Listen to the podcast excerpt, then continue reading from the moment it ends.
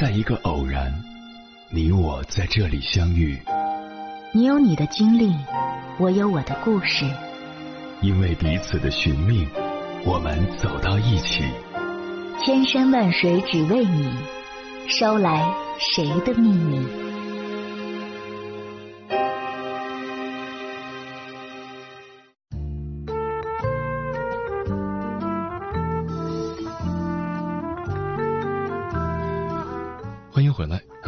夜行者，这里是正在直播的中国交通广播心灵夜话栏目《千山万水只为你》，深夜不孤单，我是迎波，我要以黑夜为翅膀，带你在电波中自在飞翔。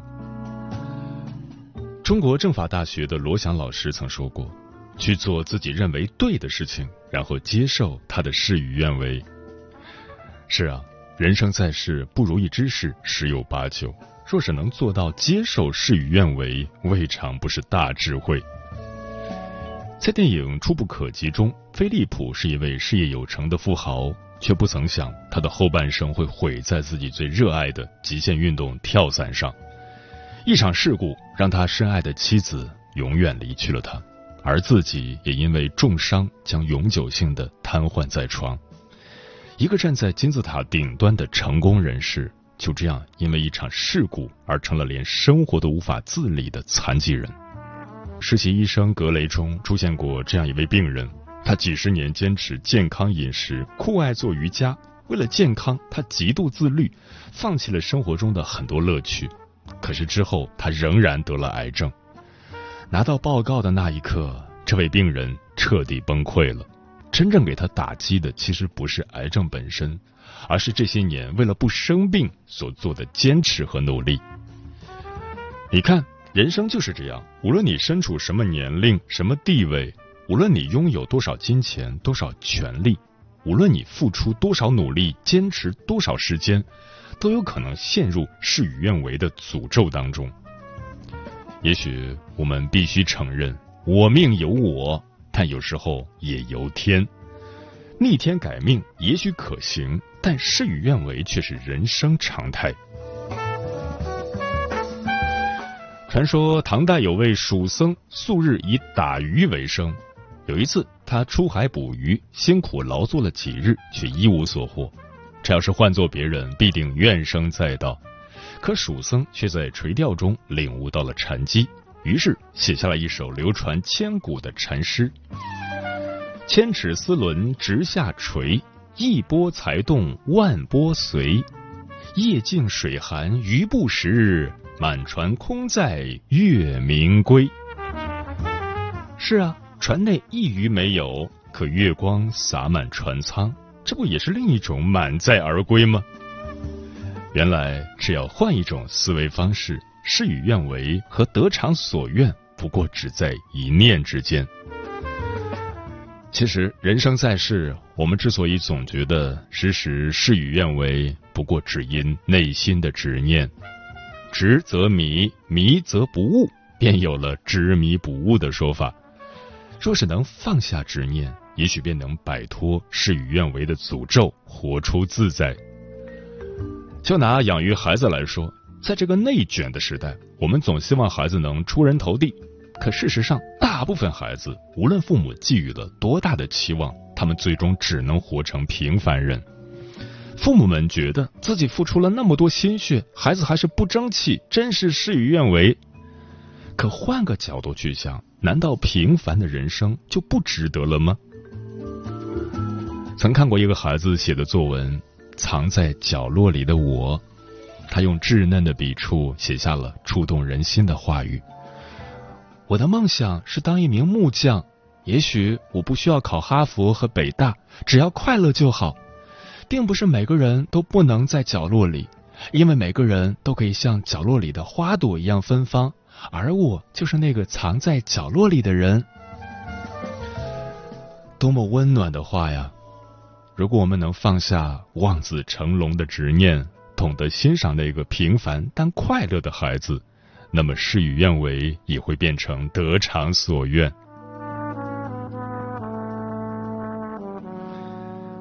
古人说：“失之东隅，收之桑榆。”很多时候那些事与愿违，可能是为将来的某件事做铺垫。就好比刘勇一辈子怀才不遇，没有如愿以偿科举中第，可以因此而专注于词作，一生佳作无数，名满天下。就好比苏轼年少中进士，春风得意，可却因为一场乌台诗案一贬再贬，从京都到海南，从炎热到酷寒，他都经历过。可是苏轼并没有自怨自艾，他总相信所有经历皆有因由。于是，当他被贬到黄州时，他纵情山水，写下了千古名篇《赤壁赋》；被贬到海南时，他将贬谪之旅看作传道之路。让这片与世隔绝的蛮荒之地不再荒芜。我常常在想，如果刘勇如愿以偿的考上了科举，如果苏轼没有被贬到地方，而是安安生生的在京城做官，那么中国历史上会少了多少感人肺腑的名作？而他们二人的名字是否也会被时间遗忘呢？可见，我们的人生很长，一时的事与愿违不可怕。那些失去的，终将以另一种形式归来；曾经错过的，可能在不远的前方重逢。所以，请一定把眼光放得更长远些，别轻易放弃。世事本无常，不要因为当下的不如意而郁郁寡欢。请相信上天另有安排。接下来，千山万水只为你，跟朋友们分享的文章名字叫。一步到位是理想，兜兜转转才是人生。作者何小卫。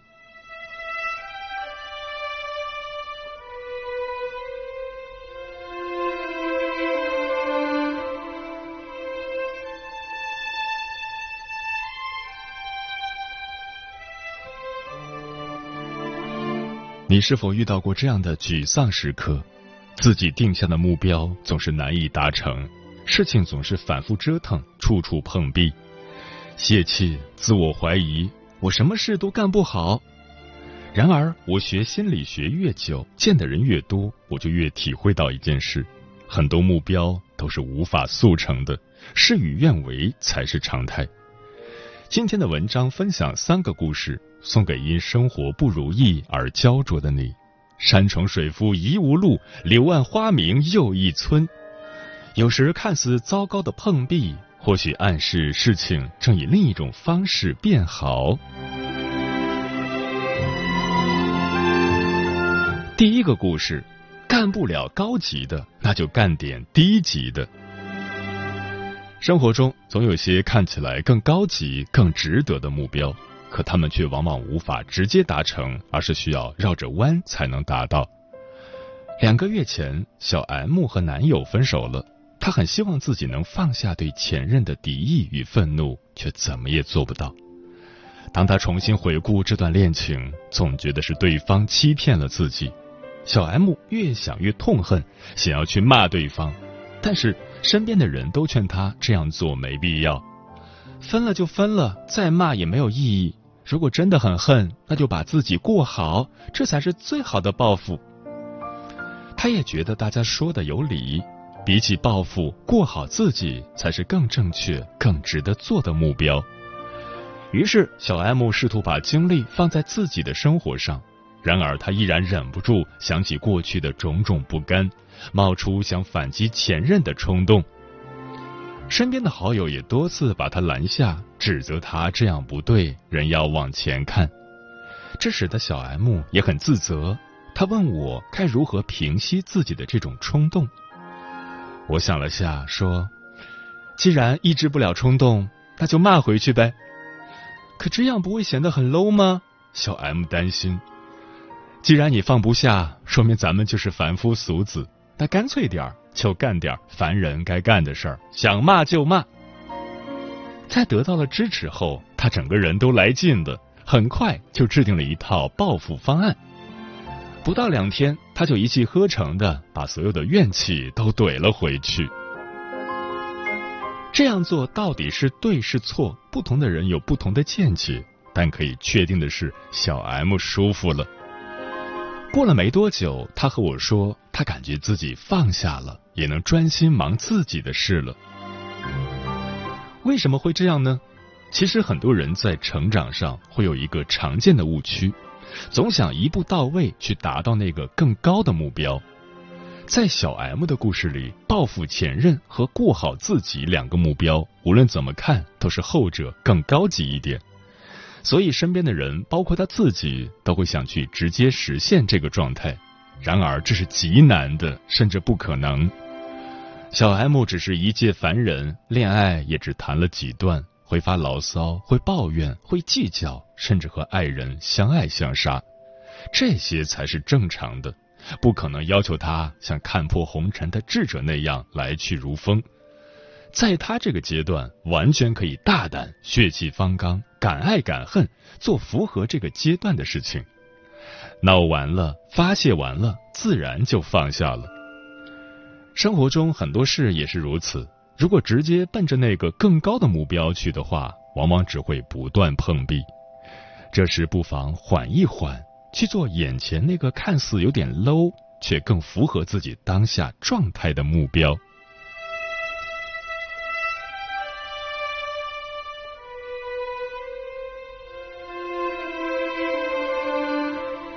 第二个故事，问题会解决，但未必按你想的顺序。有时候，一些目标看起来无比简单，理应立马完成才对，可你费尽力气却依然无果。这时可以等一等，或许并非你不好，而是那个最佳时机还未到来。同事六六在去年转行，获得了心仪的岗位，对他而言这是一个新的开始，所以他定了很多提升计划，想要改头换面，开启新生活。其中一项计划便是减肥，先戒掉甜食，下一步再运动。然而，光是第一步他就卡住了，总是控制不住的吃甜食。为了让计划完成，他开始在座位上用便签纸写激励自己的话，让同事去监督自己，还和人打赌，如果被发现偷吃了就罚钱。然而，尽管方法用尽，六六还是办不到，这让他既泄气又自责。难道自己就是一个如此没有毅力的人吗？他放弃了。可到了最近，六六突然不知道哪来的动力，停下了甜食，又是吃减脂餐，又是报健身房，并且这一次一点拧巴的感觉都没有，一气呵成的坚持了下来。和我说起这件事时，他也觉得很奇怪。不过细听下来，我发现了原因。去年因为刚换新工作，他要处理的事情其实很多，熟悉新工作、融入同事环境，还有参加业余的技能培训等等，减肥仅是其中一项。而大脑在指挥我们做事时有个潜规则：如果眼前要处理的任务太多，精力根本不够用时，潜意识就会自动帮我们去识别哪些事情是真正紧急的，然后集中力量去处理它。相反，那些被识别为非紧急的事情，则会难以提起动力去做。六六想戒掉甜食，却办不到。正是因此，在意识层面，他认为减肥是头等大事，但潜意识却发现，眼前精力有限，适应工作才是当务之急。如果兼顾减肥的话，就会导致两头都没有处理好。而到了今年，他工作越来越顺手了，精力也腾了出来，所以减肥自然就能提上日程了。生活中类似的事情其实很多，当我们什么都想抓住时，可能什么都抓不住。如果时机不对，无论如何用力都难以有结果。这时，我们不仅耗费了力气，还容易倍感挫败。因此，有些始终难以实现的目标，不妨往后顺延一下，时机到了，一切便能顺手去做了。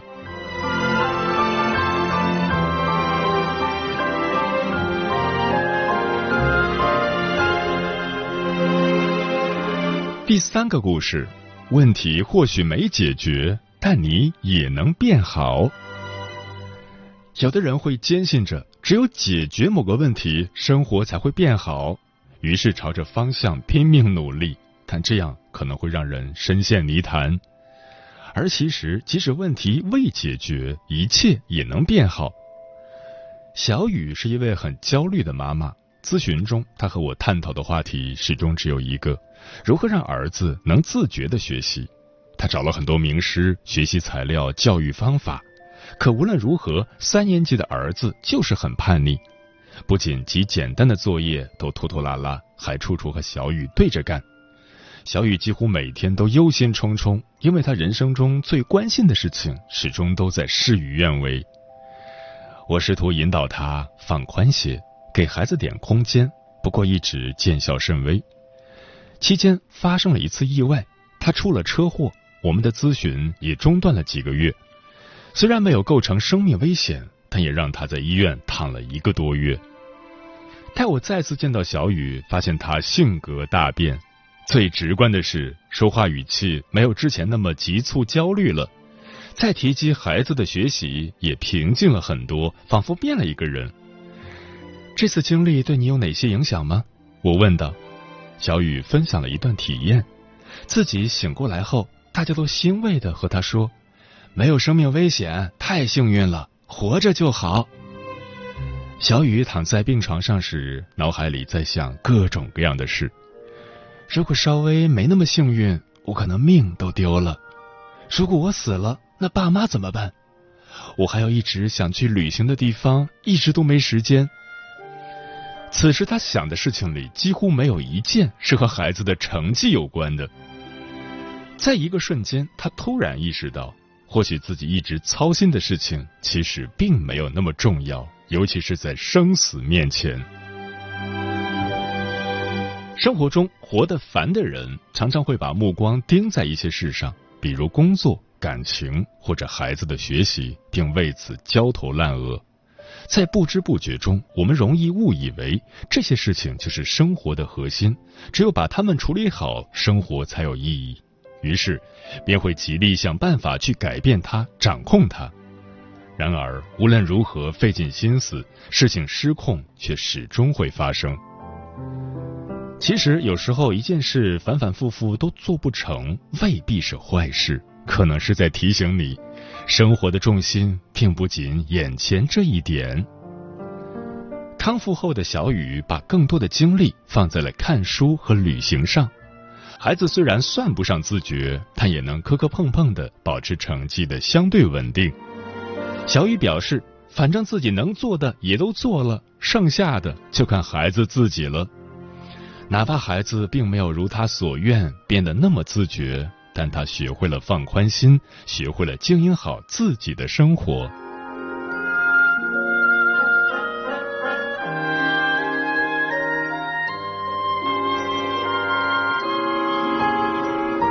一步到位是理想，兜兜转转才是人生。做咨询越久，我就越体会到一件事：人的痛苦有两种，一种是遇到困难事件本身所带来的痛苦，另一种则是无法接受愿望和现实的落差导致的痛苦。而不少的时候，后者的痛苦程度会远大于前者。因此，一个人如何去面对事与愿违，很大程度上决定了他生活的幸福感。曾经，一位朋友分享他疗愈自己的方式：每当生活不如意的时候，就去看名人传记。其中一方面是去看那些厉害的人是如何面对人生困境的，而另一方面也是更值得深思的，则是看他们是如何面对命运无常的。那些古今中外的名人们，他们有的出身名门望族，有的天赋异禀，有的抓住了时代的机遇，可以说是有着一副好牌。但他们的人生如意了吗？想起前段时间看的电影《长安三万里》，里面以李白和高适等诗人为主角，讲述他们追逐理想、试图建功立业的一生。然而，即使像李白如此有才，他一生想要在仕途上有所建树，可最终也未能如愿。从这个角度来看，可以说是失败的，但这并不妨碍他的人生无比精彩。高适几度去长安闯荡，都无功而返，蹉跎半生，到了晚年才连续获得施展拳脚的机会。而在看电影时，虽感到有些遗憾，但却不会觉得压抑。因为无论李白、高适或其他诗人，他们无论在哪个年龄，都在做着最真实、沸腾的自己。一方面，他们始终全力去活；另一方面，也坦然接受命运的变换。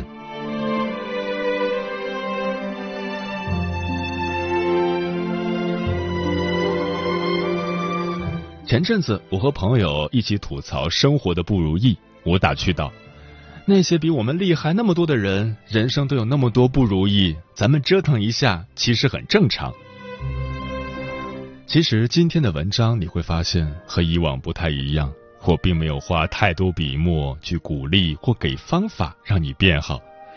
诚然，努力去追求生活变得更好，这本身并无问题，可以需要记得一点。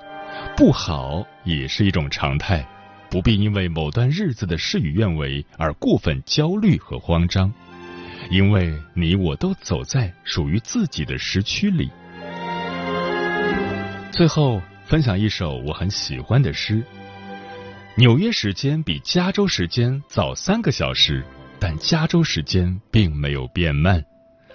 有人二十二岁就毕业了。但等了五年才找到好的工作，有人二十五岁就当上 CEO，却在五十岁去世；也有人活到了五十岁才当上 CEO，然后活到九十岁。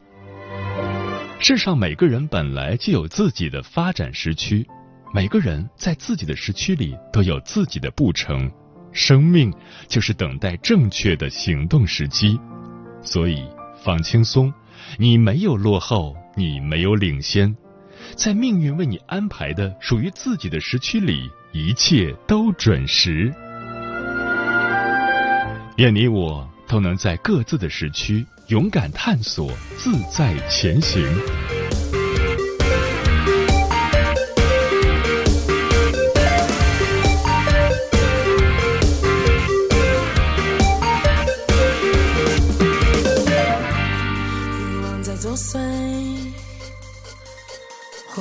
点狼狈，闭上眼看彩虹也不太美。在现实喝醉，